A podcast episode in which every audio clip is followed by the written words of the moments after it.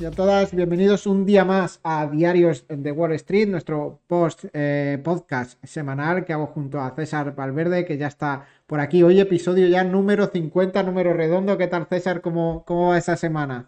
Muy buenas Marco, ¿qué tal? Pues sí, número importante, 50 ¿eh? veces, 50 han sido las veces que nos hemos pasado por aquí a charlar de bolsa. Eh, ¿Cuándo empezaríamos? Yo creo que hace ya más de un... ¿Qué pues, llevaremos? Año pues y medio, casi dos años, eh, ¿no?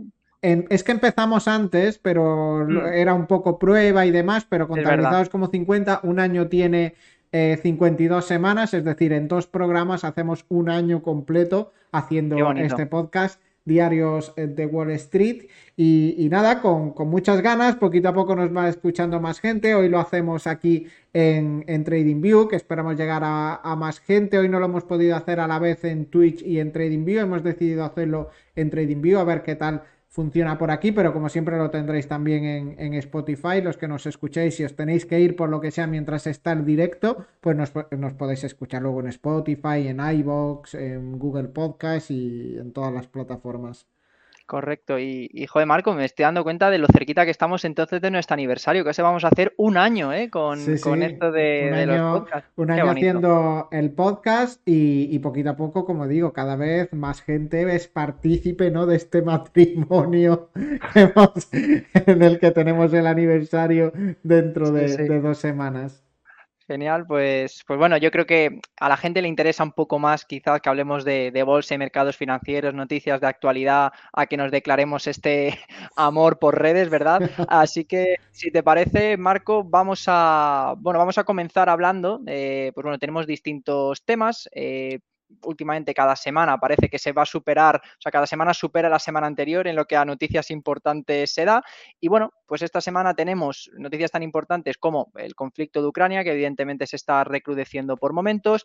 Hemos visto también que la OPEP reduce en 2 millones los barriles diarios. Eh, también hemos visto cómo la deuda americana está en máximos históricos. En fin, noticias que son bastante, bastante negativas y por eso un mítico como Rey Dalio, ¿no? el CEO de Bridgewater Associates, ha dicho que mira, que ya a su edad, 73 años, que lo suyo es dar de comer a las palomas y dedicarse a, ver cómo van avanzando las obras públicas y que va a decidir dar un paso, dar un paso al lado. Yo creo que es un buen momento ¿no? para que comentemos pues, bueno, cuál es el las principales posiciones del holding y demás, y que veamos pues en, qué invierte uno de los inversores más importantes de, nuestros tiempos, ¿no?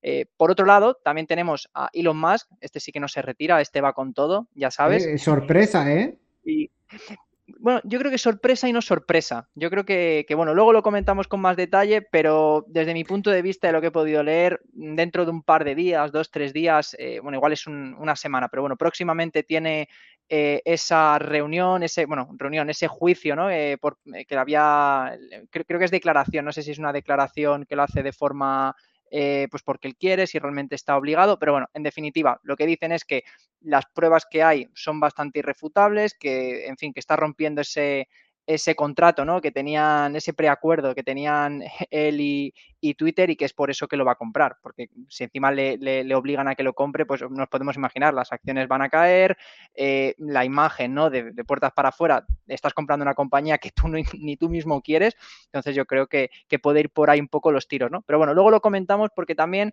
los bancos que la han financiado parece que se están metiendo en un lío, etcétera. Yo creo que, que luego podemos sacar un tema, un tema interesante por ahí. Así que Así que nada, Marco, eh, te doy bastantes noticias negativas. Te quiero dar una positiva que, visto lo loco que está el mundo, también se ha convertido en noticia negativa. Y es que el viernes pasado eh, Estados Unidos presentaba los datos de nóminas no agrícolas, que bueno, se esperaba ya por fin que debido a esta subida de tipos, pues que iban a ser unos datos menos robustos, pero eh, parece ser que el mercado laboral americano va a otra velocidad totalmente distinta ¿no? de, lo que, de lo que marca la Fed y se han llegado a crear 263.000 empleos por los 250.000 esperados. Claro, ¿qué ha pasado con esto? Pues eh, la bolsa ya da por descontado que la Fed va a coger otra vez el cuchillo y se va a poner a subir tipos pues de forma bastante agresiva, como está haciendo ahora, cuando se esperaba que ya pues eran datos malos se iba a relajar y, bueno, eh, que no hay enfriamiento en la economía por lo que se ve. Así que agárrate, Marco, que vienen cosas. Totalmente, totalmente. Y, al final es, es, gracioso, ¿no? Como al final un buen dato de empleo, un buen dato económico nos afecta negativamente para la bolsa porque se descuenta que la Reserva Federal pues va a subir los tipos de interés con más fuerza. Es curioso, ¿no? Que no siempre los análisis, los análisis son tan simplistas como a priori puede parecer, ¿no? Buen dato económico, subida de la bolsa. Pues en este caso no ha sido así a corto plazo, pero a largo plazo sí que le vendrá bien este, esta noticia, ¿no? De que el empleo sigue fuerte a pesar de la inflación y para la recuperación será importante y no se resentirán tanto los, los beneficios empresariales, aunque yo ya he leído por ahí que se espera que sean bastante malos estos eh, resultados empresariales de este trimestre. Que sí, que además uno de nuestras, eh, de nuestras secciones, ¿no? Con la que más disfrutamos, comentando pues esos resultados empresariales eh, que están presentando las empresas trimestrales y que pues ya la semana que viene parece que, vuelvan a arrancar, ¿no? Siempre con la, con la gran banca, con la gran banca por, por bandera. Y además es muy curioso, eh, estuve, pues bueno, leyendo por Twitter, ¿no? creo que se lo leía la cuenta de FactSet, comentaban ellos, ¿no? Que los resultados de Apple iban a ser los más cruciales para, para el mercado pues midiendo cómo iba a estar la economía global. Creo que lanzaron una encuesta, no recuerdo exactamente, y un 60% decía que los resultados de Apple iban a funcionar como ese termómetro para ver exactamente en qué punto estamos. Eh, luego, los siguientes resultados más importantes serían los de JP Morgan, que estos los vamos a ver ya la semana siguiente, que un 25% votaban que eran los más importantes, seguidos de Tesla con un 6% y luego también a, más distancia, pero también con un número de votos considerable, Microsoft y Walmart. Así que bueno, semanita que viene, Marco, ya veremos. los, los de Apple vamos a ver ahí esos primeros resultados después del lanzamiento del iPhone 14, que ya veíamos una noticia hace un par de semanas, creo, como, de cómo Apple estaba congelando la producción del iPhone 14 porque parecía que no estaba siendo tan bien recibido como ah. se esperaba y es que al final, cuando lo ves, yo he visto esta semana, he visto juntos el, 13 Pro Max y el 14 eh, Pro Max de un amigo que se lo dan en el trabajo, ¿no? Y como que se lo han renovado y tenía los dos, ¿no? El del año pasado y este, ¿no? Qué alegría que te regalen esos, esos móviles. Pero es que lo veías y es que es exactamente el mismo teléfono con la diferencia de, del cuadradito este en la pantalla con, con la cámara y demás. Es, increíble cómo con un pequeño cambio ya pretenden cobrarte 1.400 euros más. Sí, no, y, además, eh, ahora que lo comentas, eh, podemos entrar a valorar lo que ha pasado con el sector semiconductores, que yo creo que esto es algo que está bastante relacionado también con el tema del, bueno, del iPhone y otros, otro tipo de productos que utilizan sus microchips. Eh, fue una sorpresa, también a finales de semana pasada, AMD eh, dijo que no iba a cumplir sus previsiones, las previsiones propias que tenían en unos mil millones de dólares. O sea, estamos viendo como eh, bastante alejados, ¿no? Una cosa es fallar en unos millones y otra cosa es fallar en mil millones. Pero no ha sido la única empresa como tal que ha presentado estos resultados tan negativos o que ha, o que ha levantado un poco las sospechas o la voz de alarma. También veíamos como Samsung, que es pues, evidentemente el mayor fabricante de chips de memoria del mundo, que registró una caída de un 32% en sus ingresos operativos. O sea, estamos viendo como, yo creo que esto también es un poco a raíz ¿no? de cómo está la economía, porque hemos visto como Micron Technologies, ASML Holding, Nvidia, pues todas han caído con, fuerza esta semana. También marcando un poco el, que estuvo marcando el camino de estas caídas fue AMD, que creo que cayó, creo que fue el viernes un 12%, que fue lo que la mayor caída en dos años y medio, ¿no? De, una empresa que hace no tanto era prácticamente el motor del SP500 o, del, o de, de, la economía, de la economía americana. Pero que en definitiva lo que nos quiere decir es que se está deteriorando la demanda, pese a ser una industria clave quizá en, todos los sectores y que creo que nos puede dar una idea de cómo la gente se está pensando más sus compras, eh, cómo a lo mejor la gente pospone esa compra de artículos de primera necesidad y que, bueno, que quizá también pues creo que guarda bastante relación con eso que comentabas tú al principio del iPhone, ¿no? Pero, pero bueno, es, simplemente una percepción que yo tengo.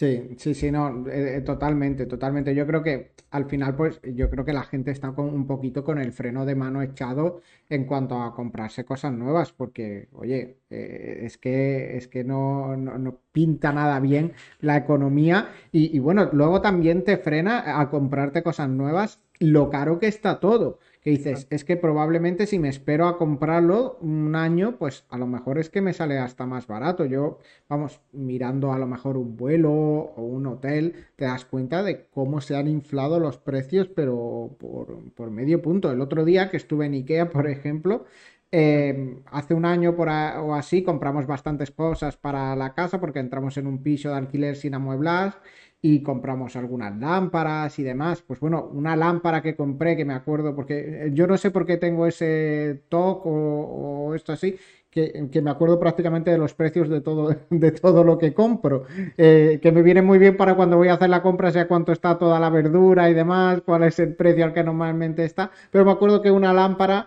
nos costó 40 euros y la estaban vendiendo en Ikea por 70 euros ahora mismo. Dices, eh, qué buena inflación, ¿no? Eh, de un 80% la inflación. Sí, sí, sí, no, es, es terrorífico. Yo tengo la suerte que sí que me tiende a olvidar de los precios, quitando de uno que se me queda siempre es la leche fresca del supermercado. Igual es porque estoy viendo tantos cambios en las fechas recientes que digo, mm, esto no valía así la semana pasada y esto tampoco valía así hace dos semanas, ¿no? Mm. Pero, pero bueno, lo que tú dices, que, que en fin, vamos a seguir subiendo tipos, a ver si la inflación se para, pero mientras veamos esa esa robustez y demás en los mercados, en el mercado laboral. y, más allá de, y, más allá de, que se frene la inflación, es que la mm. quieran, eh, que quieran bajar los precios las, las empresas, porque obviamente hacer esa lámpara que yo te digo no cuesta un 80% más que hacerla hace un año pero obviamente pues se aprovechan de que todo está más caro y dicen, oye, vamos a probar, vamos a subir los precios un poquito y luego quedarán súper bien cuando te pongan, costaba 80 euros y ahora la vendemos a 40 y se hincharán a vender otra vez. Sí, no, claro, yo creo que también guarda mucha relación esto, quizás no en España como tal, pero, pero bueno, veíamos, vamos a volver de hecho con ese, con ese tema, si te parece, déjame que te comente una, última cosilla de, que tenga que ver con semiconductores y ahora volvemos con, los datos de empleo. te quería comentar de semiconductores, que el otro día también leí Ford ahora mismo tiene de 40 a 45 mil coches que están todo montados, pero que le faltan justo eh, las piezas, pues sobre todo tema de semiconductores, para poderlos ya poner en, venta. Estamos hablando de 45 mil coches parados, con el coste que tiene eh, tener el stock parado, con el coste que también tiene, pues eh, evidentemente. Eso hace poco eran las ventas de todo Tesla en un año. No sé en cuánto está la cifra ahora mismo de coches entregados de Tesla, pero es 40.000 coches es una auténtica barbaridad. Claro, es que es una brutalidad. De hecho, mm, cifraban en unos mil millones de dólares los costes extra de suministro por, por culpa de la, de la, inflación. Simplemente Ford, que luego el resto de compañías, General Motors, Mitsubishi, Kia, Hyundai, pues me imagino que estarán pues también en las, en las mismas, ¿no? Sí, yo creo que es un problema común eh, para todos. Totalmente.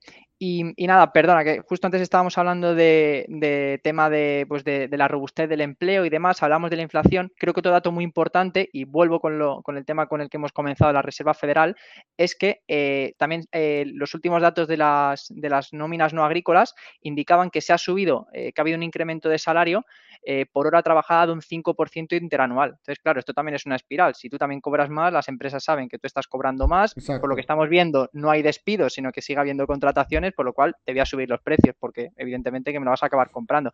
Que bueno, que todos sabemos que en algún momento esto se tiene que romper y tiene que haber despidos. Estamos viendo también cómo está viendo, eh, cómo se están parando ¿no? las contrataciones en empresas tan grandes como puede ser Meta, como puede ser Google, entre otras muchas. Ya no quiero hablar de las pymes o de empresas más pequeñas. cosas como, por ejemplo, eh, hipotecas ya al 9%. Es que, sí, sí, está la cosa está la cosa como para, para tirarse de los, de los pelos, ¿no? Pero bueno, eh, en definitiva, que, la Reserva Federal, ¿no? Después de ver ese dato, eh, se hablaba para muchos expertos, ¿no? Que después de todas las subidas de tipos consecutivas de 75 puntos básicos, parece que ahora la horquilla del tipo de interés americano está en, entre un 3 y un 3,25%, creo, pero, pero bueno, eh, hace nada, pues fíjate, estaban a tipo cero, ¿no? Y, y bueno, la historia es que tiene que tener esa relación directa con el mercado laboral, desincentivando esas contrataciones, aumentando los despidos. Como no ha pasado nada de esto, eh, esta mañana estaba indagando, me he metido en CME Group, una página que utilizamos mucho para ver mm. las probabilidades del aumento de tipos por parte de la Fed, que por cierto se reúne el 2 de noviembre. Y fíjate, hace tan solo un mes se estimaba eh, una subida de tipos de 75 puntos básicos en solo un 10,5%. Claro, ya pensando que, joder, que nos hemos cargado la economía, que tenemos que dejar ya de, pulsar el, botón de, destrucción ¿no? de, dentro de la Fed. Pero fíjate cómo están las cosas, que desde la última semana ha subido al 83,6%. O sea, ya dan por descontado esa subida de tipos de 75 puntos básicos precisamente por esto, porque es que no afloja, porque mm, parece que todo va bien. Yo, Marco, no lo veo en mis bolsillos, tampoco lo veo cuando voy al supermercado, pero oye, por lo menos en Estados Unidos debe ser gente, hay gente que todavía es feliz, ¿no? Que, parece que le va bien. Sí, no, sé, pero, pero cuando al principio de esto, cuando al principio de las subidas de tipos, se hablaba de que Estados Unidos cerraría el año en torno al 3%, con los tipos de interés en ah. torno al 3, 3,25%. Ahora mismo, con las, en la siguiente reunión, la previsión es ya acabar em, en la siguiente reunión, en noviembre, a un 3,75%. Y si ya nos vamos a diciembre, la previsión, que lo, que lo estoy abriendo por aquí, la previsión es acabar al menos en el 4,25, es decir, medio punto más arriba. Que ya estamos hablando de, de tasas de tipo de interés bastante altas. Vamos, quien se atreva a sacarse una hipoteca a esos tipos de interés tiene valor. Yo creo que lo hemos comentado muchísimas veces. Aquí hay un perdedor claro que va a ser el, sector del real estate, el, sector inmobiliario. Y ese sector eh, va a tener que caer a la fuerza, porque igual que se van a dar menos hipotecas en Estados Unidos, se van a dar menos hipotecas en España. Eso sí, eh, esto no va a ser de la noche a la mañana. Quien quiera invertir en vivienda, quien quiera comprar un piso, ahora mismo no va a encontrar la oportunidad óptima, porque sí que a lo mejor a la vista de cómo está el mercado puede encontrar una oportunidad muy barata, pero se va a encontrar los tipos de interés muy altos. Pero a medida que, este sector se vaya deteriorando, vamos a ir encontrando inmuebles más baratos y cuando se bajen los tipos de interés para reactivar la economía, ahí es donde vamos a tener una buena oportunidad de invertir en el sector inmobiliario, porque vamos a tener precios bajos y además eh, tipos de interés bastante, bastante bajos también. Pues sí, pues sí. Pero bueno, eh, creo que hasta que llegue ese, ese momento tenemos, tenemos todavía un largo camino hay, por delante. Hay que ser paciente, hay que ser paciente y no volverse loco, porque ahora mismo en muchos sitios, en España, por ejemplo, Em, yo que estoy en Málaga, en Málaga el mes pasado volví a subir el precio de la vivienda y puede que este mes siga subiendo. ¿Por qué? Porque hay gente que, sigue pensando que, claro, que va a cazar esas últimas hipotecas que todavía están medio bien eh, de tipo de interés, pero, pero dentro de, de dos meses o tres va a ser imposible totalmente coger esas hipotecas y te vas a encontrar con una vivienda cara pagando unos intereses de la hostia, una casa de 200.000 que cuando termines de pagarla te va a acabar costando 450.000, que no tiene ningún sentido. Es, es, es demencial, es absoluta demencial. Pero bueno, eh, hemos empezado hablando de noticias negativas, no quiero cortar el grifo, vamos a continuar. Y tengo aquí otra noticia, Marco, que creo que quizá no se está hablando tanto como se debería, pero que me parece también algo para tener bastante en cuenta. Y es que la deuda americana ha superado por, por primera vez los 31 trillones de dólares, trillón americanos, eh, que esto es, poniendo en perspectiva, eh, un 121% de todo el Producto Interior Bruto. O sea, tienen que trabajar los estadounidenses durante todo un año entero y aún así no tendrían dinero para financiar esa, esa deuda. Para pagar todo lo que deben. Para, exacto, para pagar absolutamente todo lo que deben. Que fíjate, este ratio o esta proporción que, como comentábamos antes es un récord, no se veía desde los tiempos de la Segunda Guerra Mundial, cuando te puedes imaginar que para poder financiar la guerra, pues te endeudas a, morir, ¿no? Entonces, en fin, una situación que quizá no se hable tanto, hablamos de esa subida de tipos, de la rotura de la cadena de suministros, pero oye, mm, en fin, que es que estamos en máximos no, las deudas, las deudas va a ser muy gracioso cuando cuando suban los tipos de interés para refinanciarse para los estados y tengan que refinanciar esas deudas. Bueno, ya lo estamos viendo. Eh, precios por las nubes que permiten que, al final a los gobiernos le vienen de lujo que esta inflación esté por las nubes. ¿Por qué? Porque recaudan más por IVA, recaudan más y, por tanto mientras no se destruya todo el empleo, pues eh, si, si, la gente sigue trabajando y paga más por las cosas, lo que hace es que ahorra menos y ese dinero acaba yendo a las arcas del Estado para refinanciar esa deuda y que los vuelvan a votar en las siguientes eh, elecciones y que ya le explote a otro la, bomba de la deuda. Pero, pero eso es, eh, así es como vamos. La, patata caliente, es lo que tú dices. Es, es la patata caliente del Grand Prix. Sí, sí, sí, total. Fíjate, dando un poquito más de datos, eh, el gasto en intereses de deuda pública americana va a superar pronto el billón de dólares anuales y, claro, se va a convertir en la mayor partida presupuestaria, que además tenemos que tener en cuenta lo que tú has dicho, a los altos tipos de interés, que encima se están subiendo esos tipos, pues, eh, y, no solo eso, sino también los elevados costes que tienen las partidas de sanidad o defensa que estamos viendo que están invirtiendo muy fuerte, pues por toda la, primero porque la gente se muere más tarde y quiere tener una mejor vida en, el sistema de sanidad, defensa, pues estamos viendo cómo cada vez se invierte más mm, teniendo en cuenta la situación macroeconómica que, estamos viviendo, ¿no? Entonces, se va a seguir gastando sin parar en esos dos aspectos, más luego subida de tipos que te va a hacer que te cueste más refinanciar la deuda.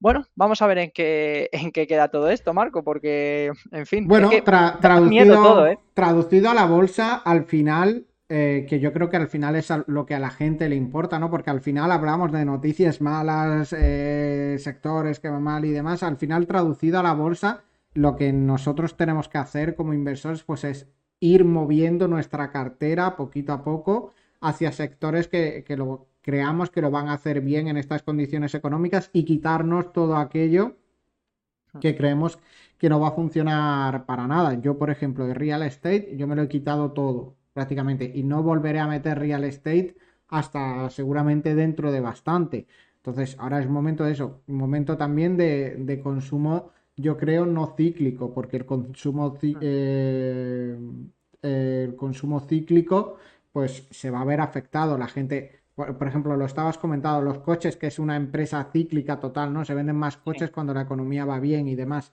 Eh, si encima tienen problemas de suministro para entregar coches y están más caros, porque yo no me, yo no he mirado a cómo están los coches, pero ya me imagino yo que estarán mucho más caros que hace cuatro o cinco años. Estoy totalmente seguro que los coches han tenido una buena subida, pues porque el coche lleva mucho plástico, que se ha encarecido eh, muchísimo, lleva mucho aluminio, eh, lleva mucha electrónica hoy en día, entonces estoy seguro que los mismos modelos que hace dos años comprabas por 15, 16 mil euros, ahora mismo los estás pagando a 18, 19 mil euros, estoy totalmente seguro. Entonces hay que irse un poquito de esos sectores.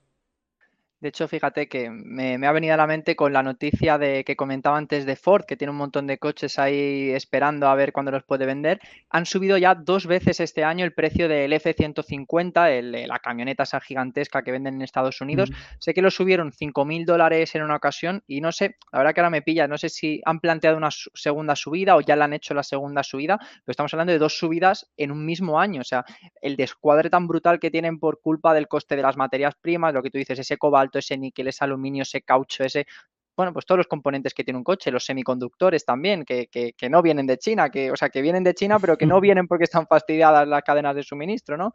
En fin, eh, lo dicho, que, es una situación pues eh, excepcional y, como tal, pues eh, hay, que, hay que rotar, como tú decías, hacia otros sectores que, sí que le pueden ir bien. Vamos a comentar, eh, creo que, ¿no? la entrada ¿no? para comentar este sector, Marco. Eh, hablemos de la energía porque hemos visto también noticias en las últimas jornadas, ¿no? ese aumento en el precio de crudo debido a que la OPEC Plus, sobre todo con Arabia Saudí a la cabeza, ha decidido reducir 2 millones de barriles diarios a partir de noviembre, que, que creo que estos 2 millones de barriles es un torno a un 1% de la, de la oferta mundial real, ¿no? Lo cual también es gracioso, ¿no? Porque acuérdate que aquí lo hemos comentado muchas veces, Biden, que se había tragado su orgullo, se había plantado allí en, en, persona en el Reino Saudita para hablar con Bin Salman, que hace no tanto le, le, llamaba paria, le llamaba dictador y asesino, pero bueno, ahí que se tragó ese orgullo, se planta allí, sí, sí, hemos cerrado un acuerdo, no pasa nada, van a bombear más, a la semana te dicen que no, que no, no, van a bombear más, sino que van a bombear menos Al final la OPEP, los amigos que tiene son los que le dan dinero y si el negocio no le cuadra, pues no va a hacer lo que tú quieras. Ellos se van a, recortar producción, pues porque al final eh, no tiene sentido inundar para ellos el mundo de barriles de petróleo cuando pueden estar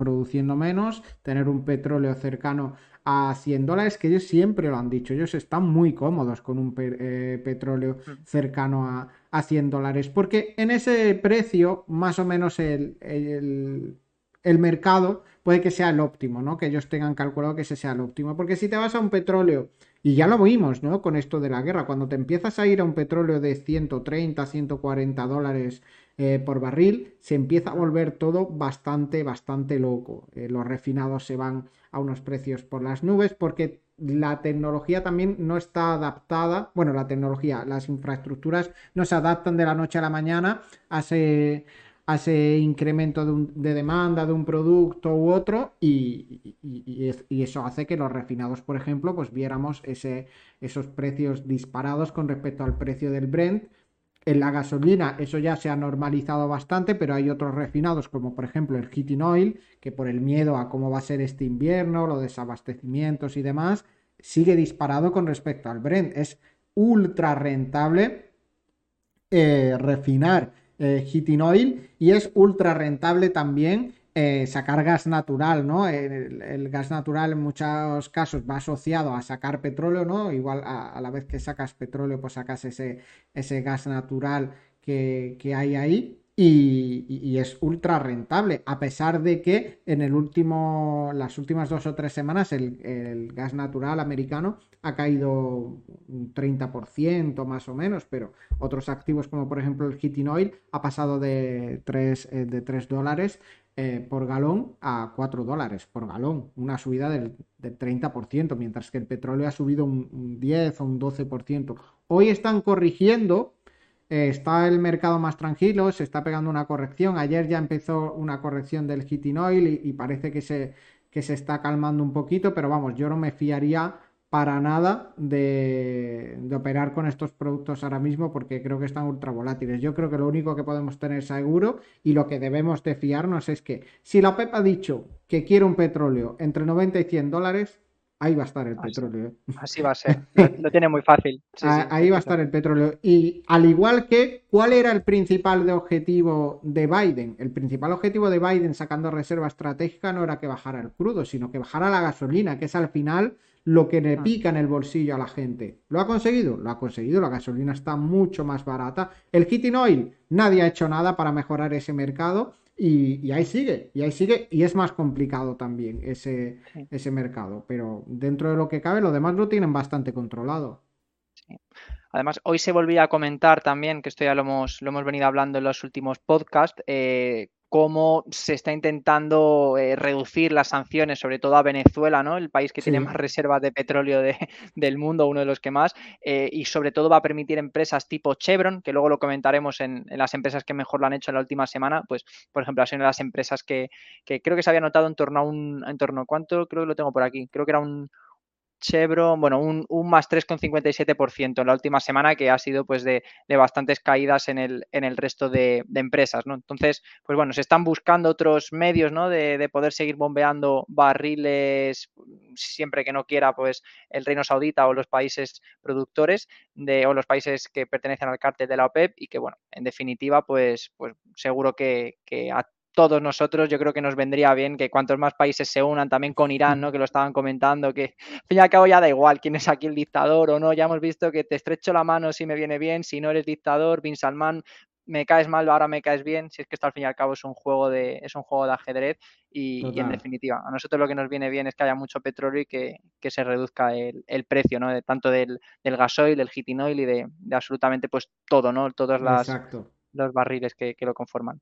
Y, mm, bueno, eh, ya por último, de situaciones, eh, la situación macroeconómica, de análisis macroeconómico, comentar eh, el último parte de la guerra de Ucrania, que ya se está hablando como si fuese algo normal, ¿no? Del uso de armas nucleares, que, en mm. fin, yo diría, Marco, van de farol, pero también lo hubiésemos dicho hace cinco meses. Yo lo, yo lo decía también cuando empezó la guerra y mira el farol. Sí, sí, que bueno, que al final todo puede ser, ¿no? Estamos viendo cómo se está atacando a poblaciones civiles, eh, mm, hace poco también destruyeron un puente el fin de semana que se lo han tomado como algo, en fin. un eh, atentado, dijeron. Un atentado brutal, exacto. Y, lo que, en fin, al, hilo de esto, comentar que, he leído que el Departamento de Salud y Servicios Humanos de Estados Unidos, que debe ser como, yo que sé, el Ministerio de, de Salud o algo así, ha desembolsado 290 millones en un nuevo medicamento de una empresa que se llama Amgen, que es una farmacéutica. El medicamento se llama N-Plate o N-Plate y que se utiliza para tratar la enfermedad por radiación aguda en caso de emergencia nuclear. ¿Coincidencia? No lo creo. sí, bueno, eh, ha, habido, ha habido casos que he visto alguna noticia por ahí de que la gente está yendo a las farmacias a pedir pastillas de yodo para por si hay algún ataque nuclear y demás. Yo realmente creo que si, que si hay un ataque nuclear, difícilmente te vas a salvar con la pastilla de yodo y, y lo mejor que puedes hacer es huir lo más lejos posible. Sí, sí, total, totalmente. Pero bueno, que, en fin, que vemos unos indicadores que para nada, es que es eso, la economía puede petar por tantos sitios, veíamos la deuda en máximos, eh, la deuda americana, vemos a ver los resultados empresariales ahora que, pues bueno, cómo nos dicen cuánto de recalentada está la economía, tenemos una guerra eh, pues prácticamente en nuestras fronteras, pero bueno, eh, definitiva, estoy convencido que de todo esto se acabará saliendo. También en la época del COVID parecía que, el mundo se iba, se iba, a terminar con toda la actividad económica paralizada y al final, pues fíjate, los que fueron constantes, invirtieron con criterio y, tuvieron convicción eh, con esas tesis empresariales que, pues bueno, de empresas sólidas, bien gestionadas y demás, pues oye, que es que se recuperó en un año todo y llegó a marcar máximos otra vez. Así que, en definitiva, eh, seguro que de todo, de todo esto se sale la vista, no sé si en un año o dos años atrás, seguro que no estamos tan mal como, como puede parecer. Es mi, es mi percepción pues también. Como decía, como decía Laporta, al loro que no estamos tan mal. Exacto, exacto. Siempre negativa, nunca positiva, Marco. Hay que, hay que levantar esto. Al revés, al revés, siempre positiva, nunca Eso es, al revés que, puede, al revés me, puede Nada, me, puede el escepticismo del, del mercado. Pero bueno, eh, bueno, vamos a hablar ahora de bolsa, Marco. Vamos a ver qué han hecho los principales índices desde el martes pasado, que también tuvimos el último podcast. Y bueno, el SP500 ha caído un 3,06%. En el último mes se deja un 12%. El Nasdaq ha caído en la última semana un 4,80. En el último mes se deja 14,23. Que parece que parece una criptomoneda el Nasdaq de repente. O sea, una volatilidad. En fin. Y el Dow Jones se deja un 2,09% en la última semana y en el último es 9,82. Y aquí, bueno, si entramos a valorar por sectores, ya lo comentábamos antes, el sector energético es el que mejor lo ha hecho en la última semana, se ha notado un 3,01% y luego industriales es el que menos ha caído con un menos 0,19%, que es otro sector que también está funcionando muy bien, sobre todo la parte de, aeroespacial y defensa, pues, pues con empresas que hacen armas, como ya lo hemos hablado aquí muchas veces, eh, lo tengo aquí por ejemplo delante, ¿no? Eh, Boeing se ha notado un 4,64 en la última semana, eh, Northrop Grumman un 3,73, Lockheed Martin un 2,56, L3 Harris un 6%.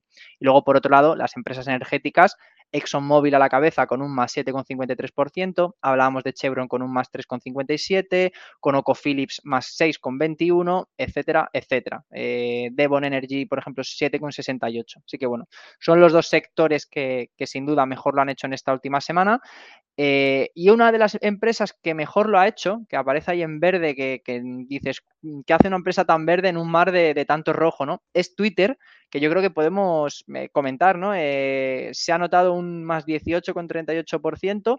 Mm. Parece que Elon Musk al final pues eh, va para adelante ¿no? Con, ese acuerdo que eran 44 mil millones de dólares o 54,20 dólares por acción y, y, lo que comentamos al principio, que tiene declaración ante juzgado en unos días y que, en fin, que hay gente que dice que seguro que piensa que va a perder el juicio y que por eso tira para adelante. Yo no sé cuál es tu percepción.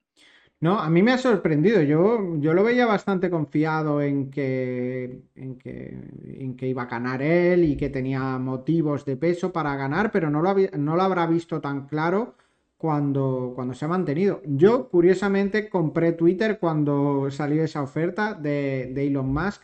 Yo creo que al fin y al cabo es una empresa como red social que está muy asentada, que tuvo un boom muy fuerte. Yo creo que ahora está en una fase que está estabilizada y creo que tiene mucho potencial de crecimiento, sobre todo por el tema este de Twitter Blue, que incluye, aparte por una suscripción de 3 euros, 3 eh, dólares al mes, te incluye aparte acceso a noticias de periódicos de pago, ¿no? Eh, creo que esto es eh, una maravilla, porque ya lo estamos viendo como prácticamente cualquier medio te, cobra por, por, ver las noticias. Entonces, que además te incluya un servicio para ver noticias de medios que te interesan, de medios digitales, pues me parece buenísima idea. Luego le metieron también lo de que pudieras poner un NFT como como imagen de, tu, ah. de tu foto de perfil y demás, que creo que eso es más secundario, pero como modelo a mí me gustaba y era una empresa que yo ya tenía eh,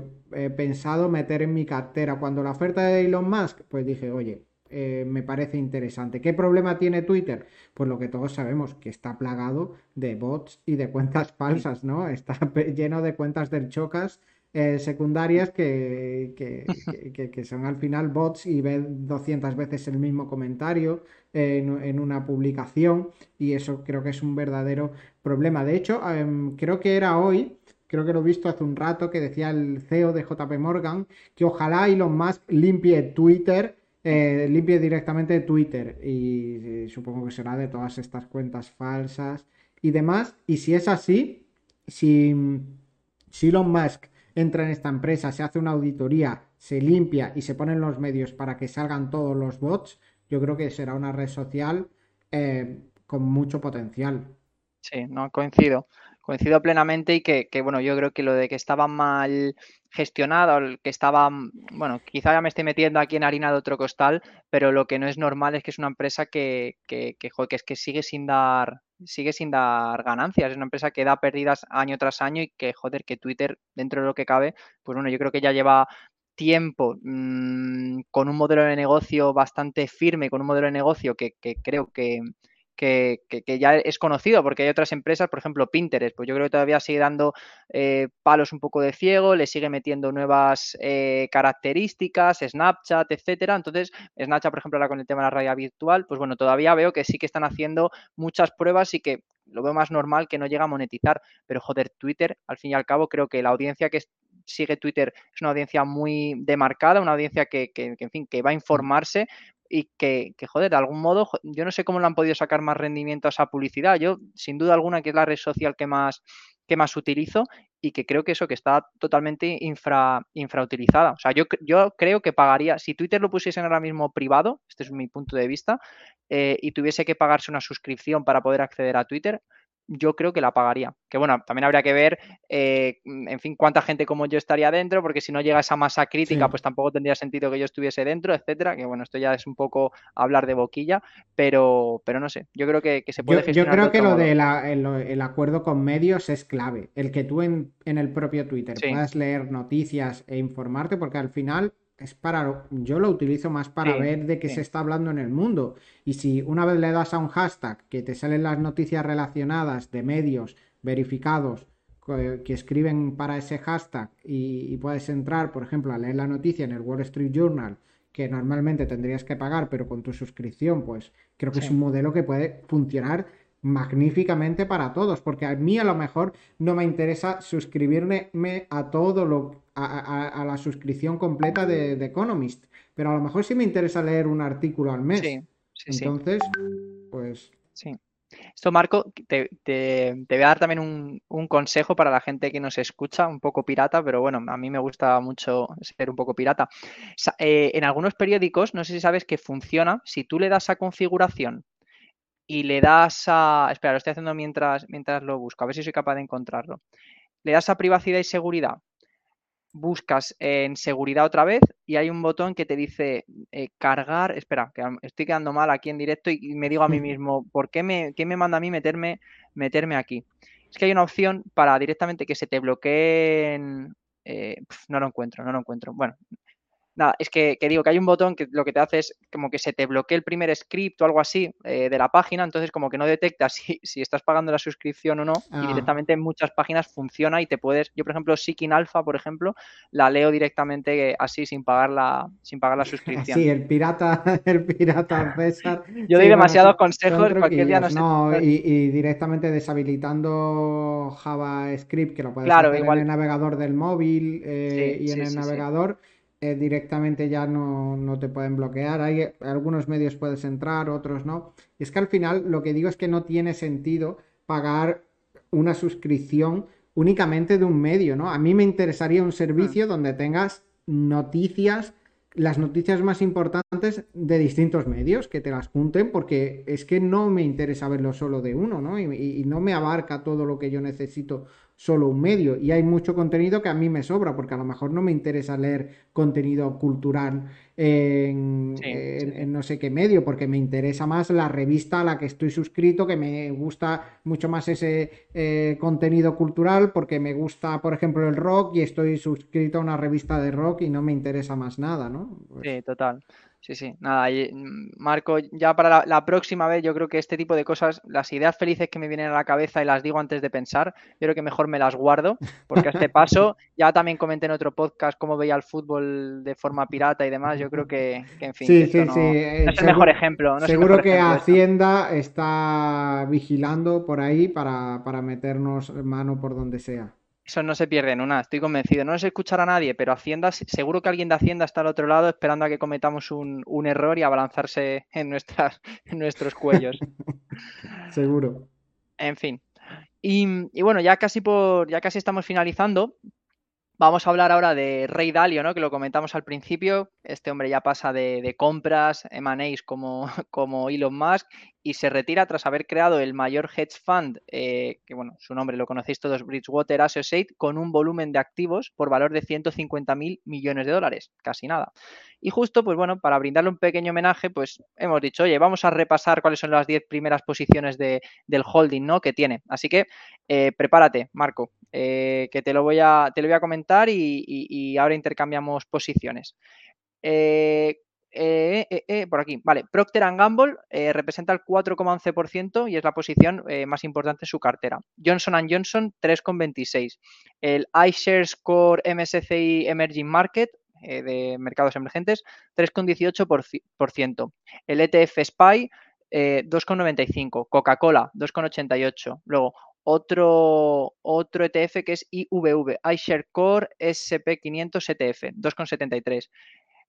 VWO, Vanguard FTS Emerging Markets. Sí, tiene, tiene dos del SP y dos de mercados emergentes, que al final entre todos suman un 3,3 y 3,3 eh, suman un 12% de la cartera.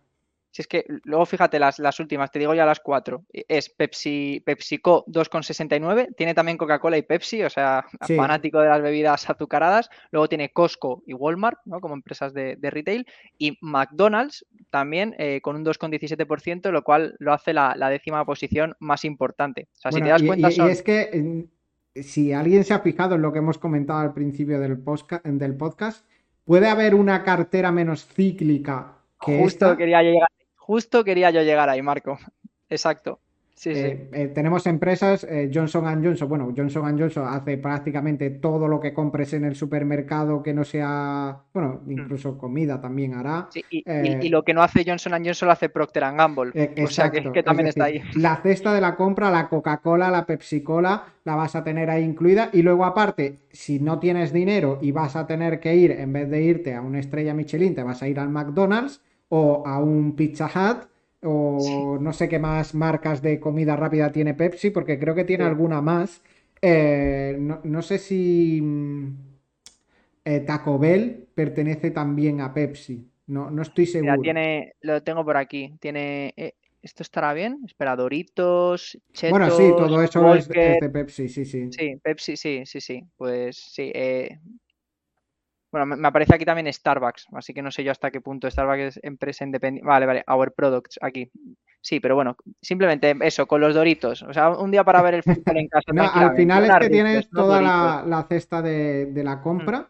Mm. de producto prácticamente no perecedero como tal, ¿no? Porque, por ejemplo, al final una Coca-Cola dura eh, una barbaridad eh, guardada y no se pone mala.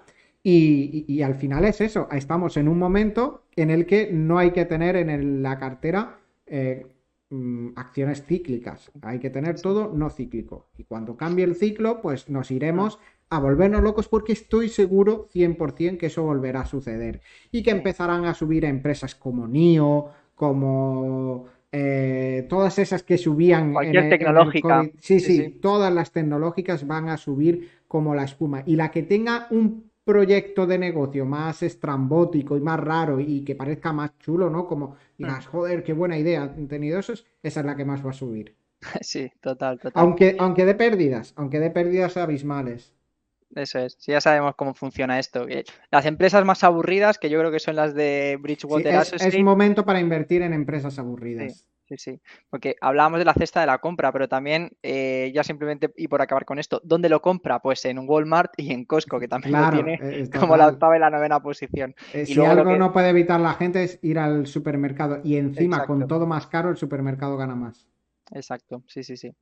Así que, mm, así que nada, eh, finalizamos ya con esta parte. Eh, también podemos hablar un poco de criptomonedas. No he visto ninguna noticia relevante como tal, pero si quieres comentamos las 12, 10 primeras posiciones por market cap en las que vemos eh, pues con caídas también importantes. En los últimos 7 días, pues todas las principales criptomonedas, las 12 primeras, tienen caídas de en torno a un 3, un 5, un 7%, y la única que se aprecia un poquito es Ripple, que oye, que ahí, siguen pegándose con la SEC, que sí, que no, que al final tenéis que dar por concluido este caso sin, sin, sin que yo acabe en la cárcel, eh, en fin, que no sabemos lo que va, lo que va a pasar, pero bueno, parece que la gente está bastante optimista y más viendo eh, cómo se ha apreciado en el último mes un 38,13%. Así que en fin, creo también ya como, como última reflexión ¿no? Eh, de esto, porque eh, eh, estamos viendo que, tú eres el primero, ¿no? esta mañana hablábamos con, algún amigo que, que, bueno, que para él pues ya estaba muerto todo el tema este de las criptomonedas, para él esto es mm. una scam, y es que, en fin, es curioso, ¿no? Como cuando Bitcoin vale 60.000, que bueno, que tampoco voy a decir nada que no sepamos, pero bueno, que me hace gracia y lo reflexiono. Bitcoin en 60.000, tonto era el que no se metía, compraba porque iba a subir a 100.000, era el mejor invento de la historia, esto era la hostia, etcétera. Luego cae a 4.000 en 2020, es lo peor, menuda scam, no sirve para nada, hay que vender todo con un año y medio de diferencia, cosa así, o un año y medio, dos años. Sí, sí, esto es como cuando las típicas rachas ¿no? de los equipos de fútbol, pierdes tres partidos seguidos, eh, das vergüenza y asco, te tienes que retirar de la competición, ganas tres y eres eh, el Milan de los 70, ¿no? Entonces, en fin, eh, por otro, me alegra, me alegra entre comillas, yo soy el primero que evidentemente pues este año le está perdiendo dinero con las criptomonedas, pero me alegra que mucha de esa gente escéptica y que se estaba metiendo simplemente por, pues eso, porque se pensaba que iba a ser millonario, que se salga y que luego, pues cuando volvamos otra vez a, esos niveles, ¿no? De no a 60.000, no, no sé exactamente cuánto subirá, ni mucho menos, pero esa gente después ya verás cómo acaba, cómo acaba volviendo después de haber vendido en el peor momento, que es que, es que ya sé cómo sí, funciona. No, eh, esto va, a ser así, y, algo que yo tengo claro es que las criptomonedas volverán, en algún momento volverán. Y quedarán vivas las que queden vivas, pero las que queden vivas van a subir. Y es que con el Nasdaq, pasa lo mismo. El, Nasdaq en los últimos, eh, no sé, 100 años eh, habrá cambiado prácticamente toda su composición. Creo que lo leí una vez, no, me acuerdo, hablo de memoria, pero creo que de, de, las 100 primeras empresas que conformaron el Nasdaq quedan cuatro. Es decir, que, al final veamos cómo, cómo, cambia esto y cómo hay una rotación, que parece que no, que las empresas están ahí siempre, porque siempre vemos durante nuestra vida, pues todos hemos convivido con Facebook, con, con eh, Microsoft, con Apple, con Tesla, pero en algún momento esto desaparece. ¿eh? Totalmente, sí, sí, sí. En fin, muy curioso, Marco, muy curioso. Es que, fíjate, estoy viendo aquí, por ejemplo, los rendimientos del Nasdaq ahora mismo en el último año, menos 25,65%. O sea, estamos hablando de que prácticamente es una, es una criptomoneda como tal. O sea que, sí, sí, total. en fin, que, bueno, que ya llegarán tiempos mejores. Para los que no crean, pues eh, bien por vosotros, pero luego cuando suba, que tampoco deis la chapa. Eh, vamos a dejarlo ahí. Ni, ni, ni ahora ni antes. Exacto. Bueno, pues, pues con esto ya cerramos el podcast de hoy, ¿no, César?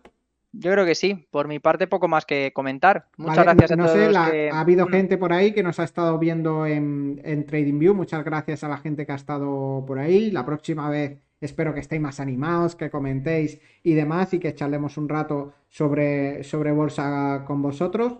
La semana que viene nos vemos el, miércoles. Esta semana lo hemos cambiado porque es festivo mañana en España. Así que nos vemos la semana que viene. Que lo paséis muy bien. Y nos queda una semana ya para hacer un año. Yo qué sé, tendremos que hacer algo. Tendremos que disfrazarnos o algo, César.